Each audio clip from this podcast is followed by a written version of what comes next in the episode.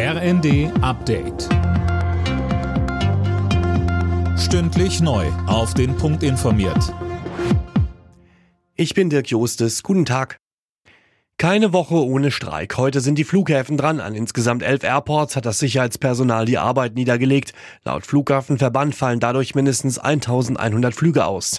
Morgen geht es gleich weiter. Dann ist der Nahverkehr betroffen. Verdi-Chef Wernicke sagt dem ersten. Über 20 Prozent aller Plätze von Busfahrerinnen und Busfahrern, U-Bahn-Fahrern sind unbesetzt.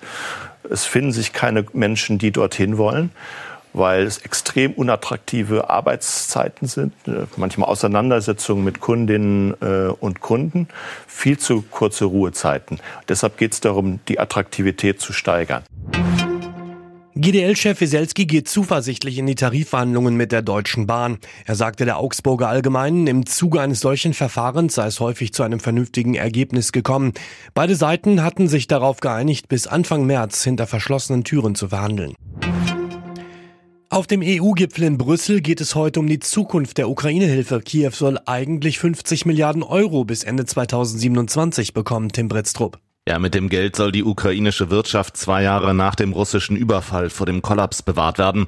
Allerdings blockiert Ungarns rechtspopulistische Regierungschef Orban die Auszahlung des Geldes. Er nutzt die ganze Sache, um an bislang eingefrorene Mittel für sein Land zu kommen. Stichwort Rechtsstaatlichkeit.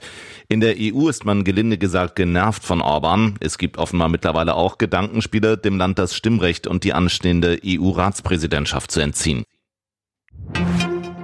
Paris ist auf der Suche nach bezahlbaren Unterkünften für die Olympiahelfer. Selbst ein Airbnb-Zimmer kostet im Zeitraum der Sommerspiele mittlerweile im Schnitt über 1000 Euro die Nacht. Das müssen die freiwilligen Helfer selbst zahlen. Sie bekommen nur Fahrtkosten und Essen erstattet. Alle Nachrichten auf rnd.de